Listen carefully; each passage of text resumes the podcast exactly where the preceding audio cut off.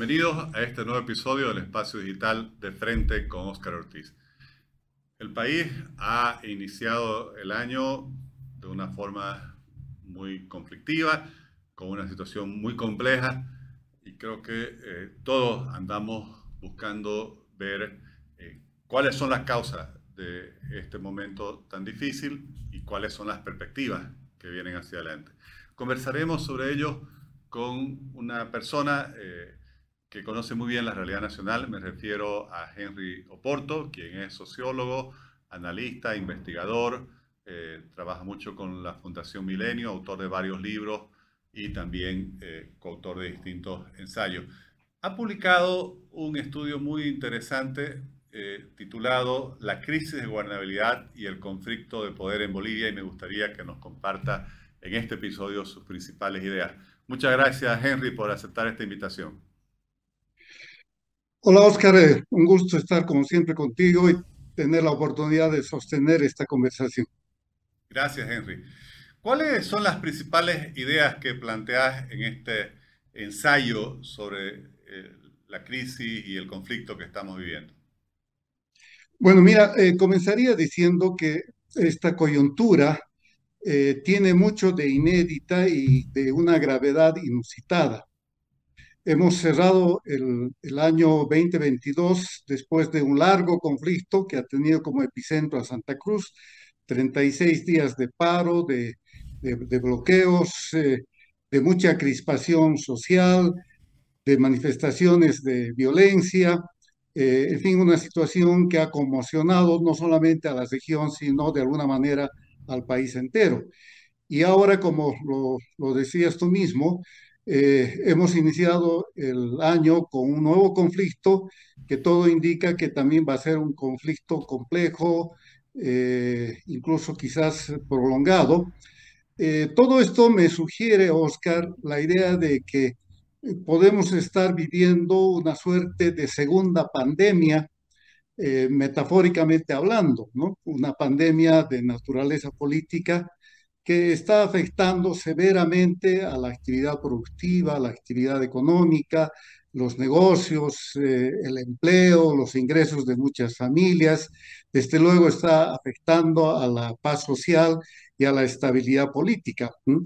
Esta gravedad de los hechos, eh, por supuesto, eh, tiene varias explicaciones puntuales. Hay analistas, periodistas que ya han expuesto varias explicaciones al respecto, pero yo tengo la impresión de que debemos ir o hacer al menos el esfuerzo de ver más allá de las apariencias, de los hechos circunstanciales.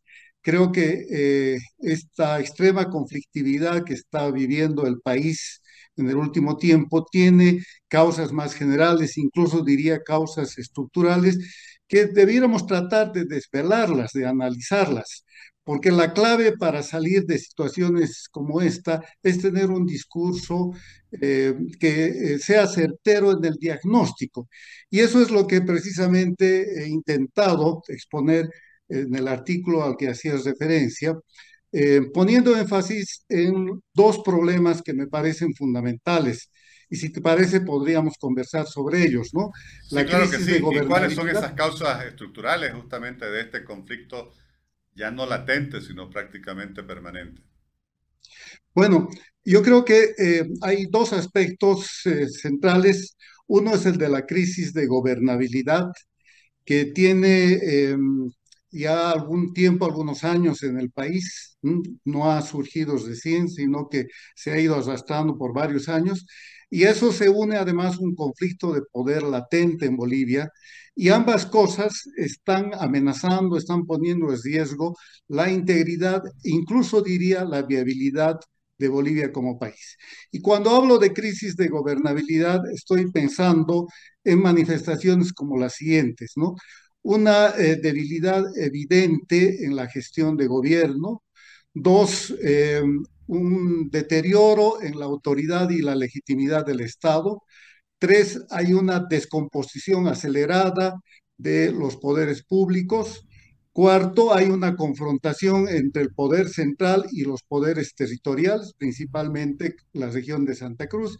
Y en quinto lugar, la guerra interna que ha estallado en el MAS, es decir, en el partido de gobierno, y que en buena medida ha cambiado el escenario político del país, porque esta disputa de poder y de liderazgo que se da en el MAS está convirtiéndose en el factor principal de inestabilidad de la gestión gubernamental. Y e, estos eh, diversos factores me parece que generan una sensación creciente de ausencia de gobierno, de incertidumbre sobre el rumbo del país y eh, francamente de una inestabilidad política muy peligrosa. Ahora, como decía antes, a ello se suma además un conflicto de poder que tiene dos dimensiones. Una dimensión es eh, político-ideológica y tiene que ver con esta polaridad que ha surgido ya por varios años en Bolivia entre autocracia y, democracia, que eh, significan dos visiones de gobierno, dos visiones de país, de sociedad, y que están dividiendo a los bolivianos.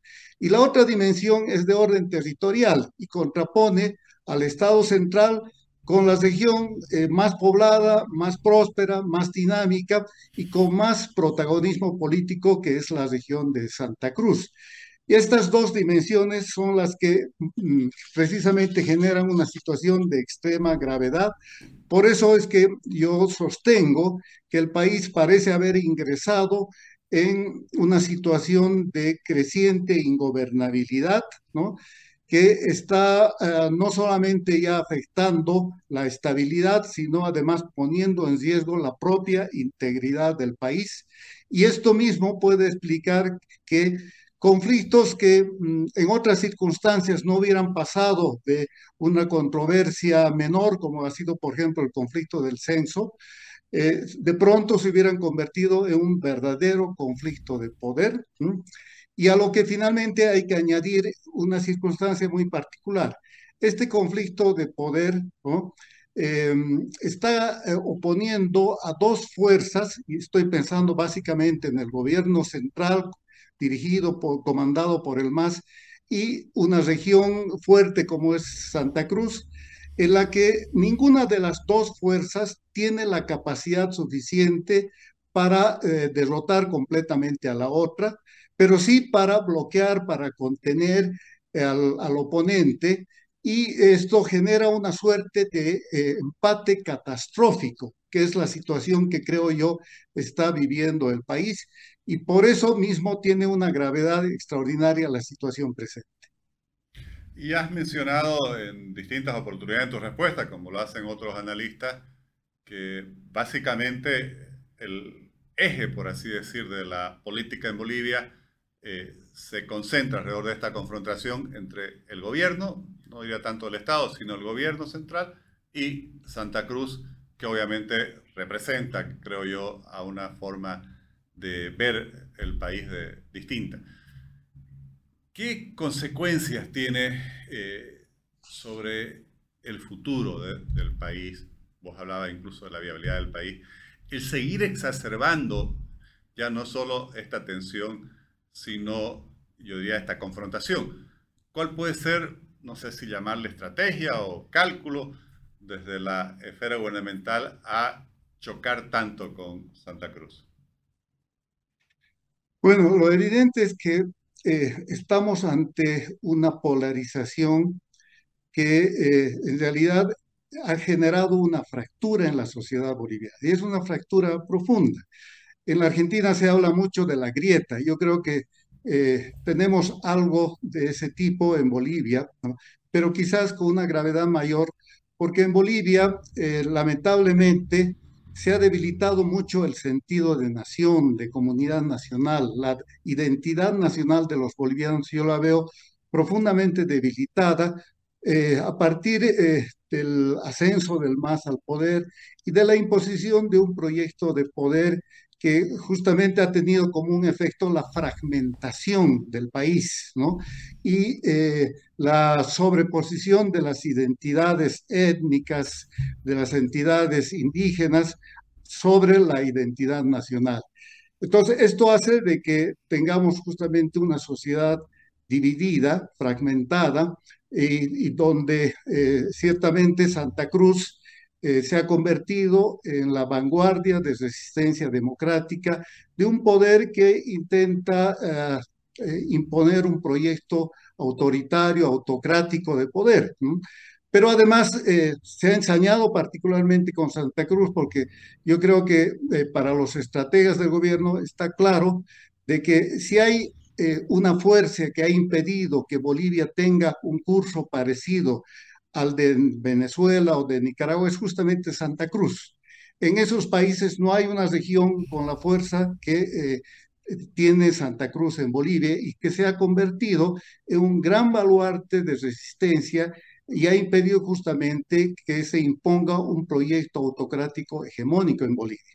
Por eso es que todo lo que ha venido haciendo por varios años el gobierno ha sido tratar de doblegar a Santa Cruz, de someter a esta región y eh, sin embargo no lo ha conseguido. Creo que el gobierno ha equivocado sus cálculos, ha, ha subestimado la fuerza, el poder de convocatoria social de la región de Santa Cruz y lo que no pudo en el pasado tampoco lo está pudiendo en el presente. Y es justamente eh, eh, este choque de trenes que se produce, ¿no?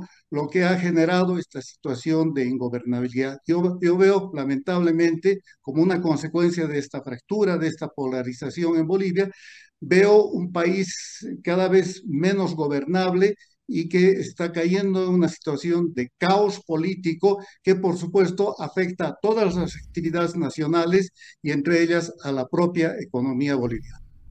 Henry, como sociólogo, como investigador de, la sociedad boliviana, de la historia boliviana, eh, ¿cómo ves que este conflicto, que por así decir se concentra en este choque de trenes, como lo llamabas, entre el gobierno central y Santa Cruz, eh, impacta en el conjunto del país? Me gustaría eh, que nos compartas tu, visión, tu opinión, porque sabemos que los procesos de construcción de opinión pública son graduales, progresivos.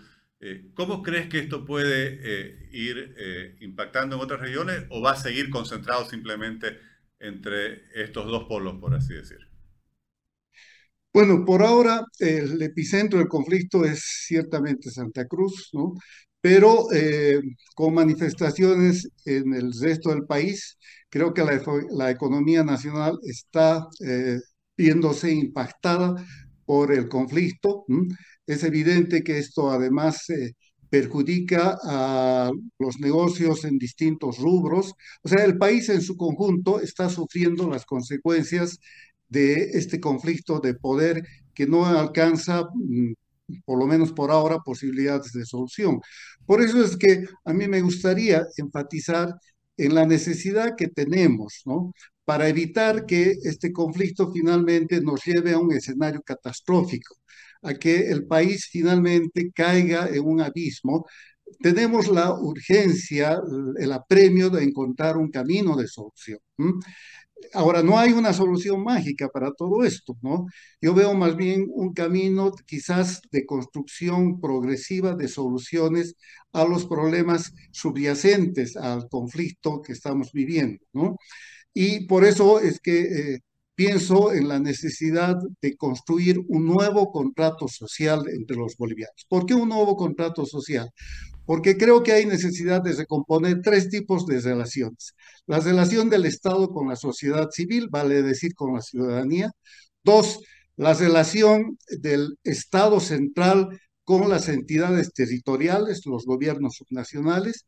Y tercero, además, eh, la relación entre los propios departamentos y regiones del país, porque no hay que desmerecer el hecho de que eh, se ha abierto, se ha profundizado la brecha de desarrollo entre una región eh, más próspera como es Santa Cruz con las otras regiones, sobre, sobre todo del occidente del país, y esa brecha es también un factor de tensiones. Ahora, estas tres relaciones son absolutamente claves si pensamos en que deberíamos avanzar hacia una reconstrucción de las instituciones democráticas, si queremos restablecer condiciones de convivencia pacífica, armónica entre los bolivianos y si queremos además restituir un sentido de nación en Bolivia, es decir, un sentido de comunidad nacional, de un proyecto nacional que involucre, nos comprometa a todos los bolivianos. Ahora, este contrato social creo que tiene hoy en día una posibilidad interesante. Hay que recordar que eh, eh, en los próximos tres años se vienen eventos muy importantes. Este año 2023 debería ser el año de la reforma del sistema judicial, porque además debe cumplirse eh, este año el periodo de funciones de los eh, altos tribunales de justicia en el país. Creo que las condiciones están en buena medida dadas para hacer de este año el año de la regeneración del sistema judicial en Bolivia. Este es el gran desafío que tenemos. Eh, el próximo año, el 24, es el año del censo, ¿no? Y eso plantea el desafío de un pacto fiscal para la reasignación de los recursos eh, y esto emergente de los resultados del censo, pero además se plantea la necesidad de buscar acuerdos políticos y territoriales que hagan, por ejemplo, factible una redistribución de los escaños parlamentarios. Sin un pacto fiscal y sin acuerdos políticos para la reasignación de los escaños parlamentarios, parlamentarios, veo muy difícil que los resultados del censo ¿no? puedan plasmarse en la realidad y bien pudiéramos tener un escenario de mayor complicación, de mayor gravedad, con múltiples conflictos, ya no solo entre el gobierno central y la región de Santa Cruz, sino incluso entre varios departamentos del país. Por eso pienso yo en una ruta crítica, ¿no? que atraviese estos tres años, porque el 2025 tenemos que garantizar además un proceso electoral que sea limpio, que sea transparente y que le permita a la ciudadanía constituir un gobierno verdaderamente representativo, legítimo y que pueda enfrentar los desafíos mayores que tiene Bolivia. Entonces, creo que el gran reto para para el país y creo que es la salida de fondo además a la crisis de gobernabilidad que estamos viviendo, es poder construir este nuevo contrato social entre el Estado, la sociedad, entre las regiones y entre eh, los distintos sectores de la ciudadanía. Ojalá pudiéramos avanzar en esa dirección, Oscar.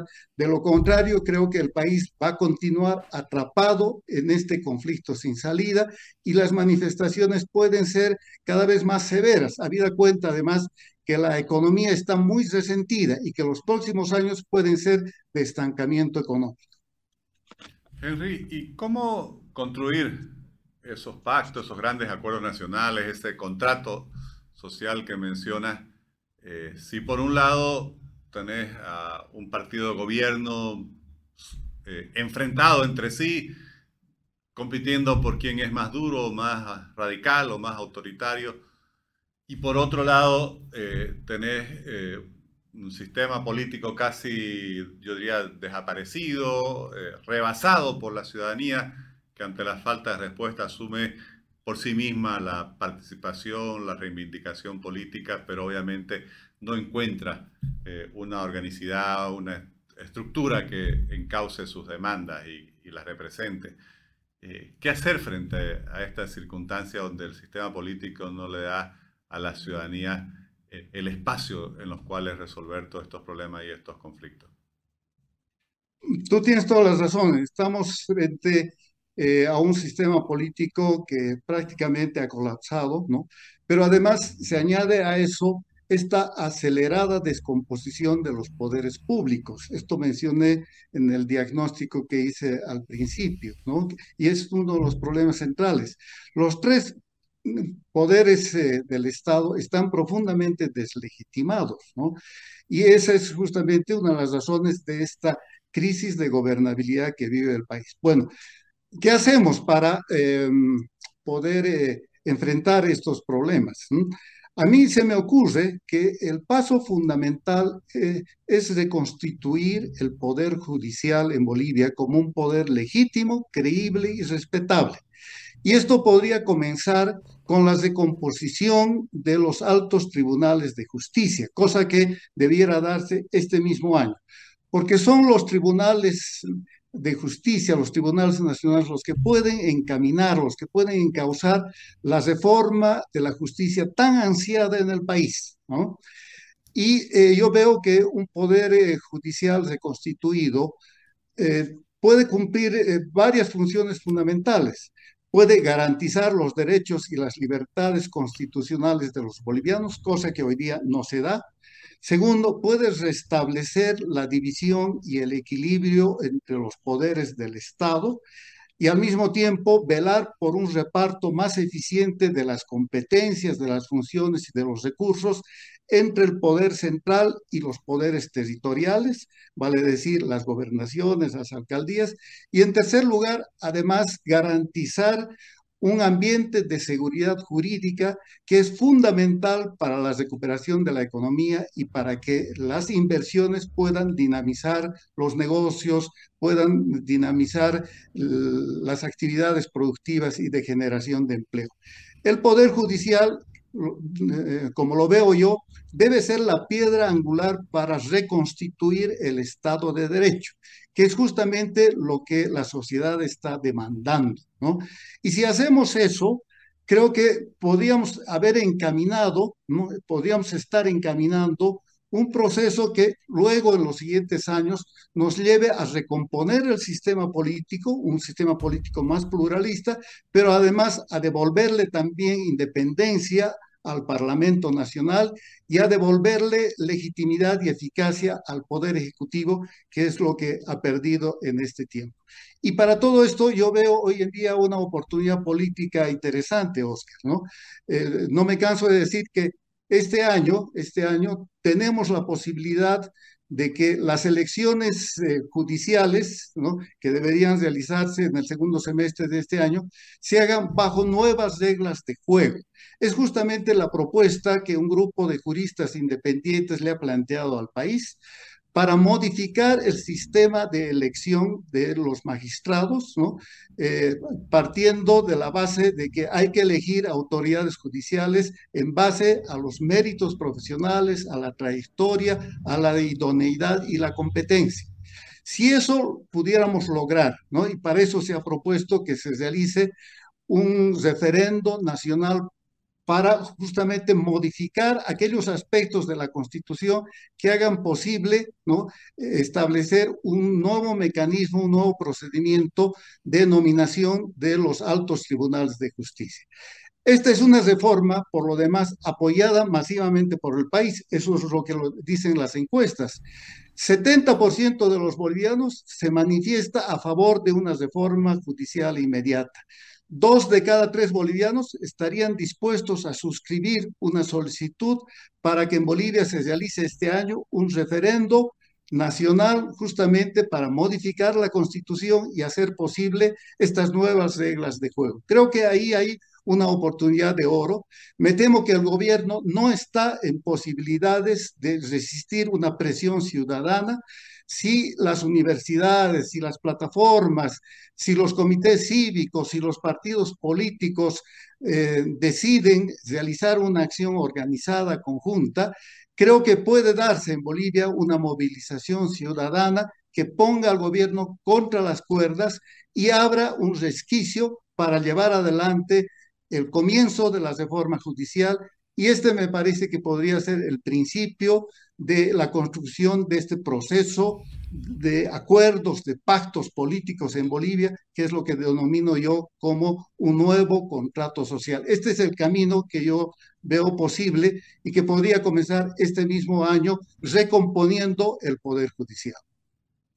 Henry, muchísimas gracias por compartir eh, tu análisis, tu visión. Creo que es muy importante que en esta circunstancia haya gerente con esa eh, capacidad de análisis y todo con esa vocación de proponer soluciones al país que comparta sus ideas.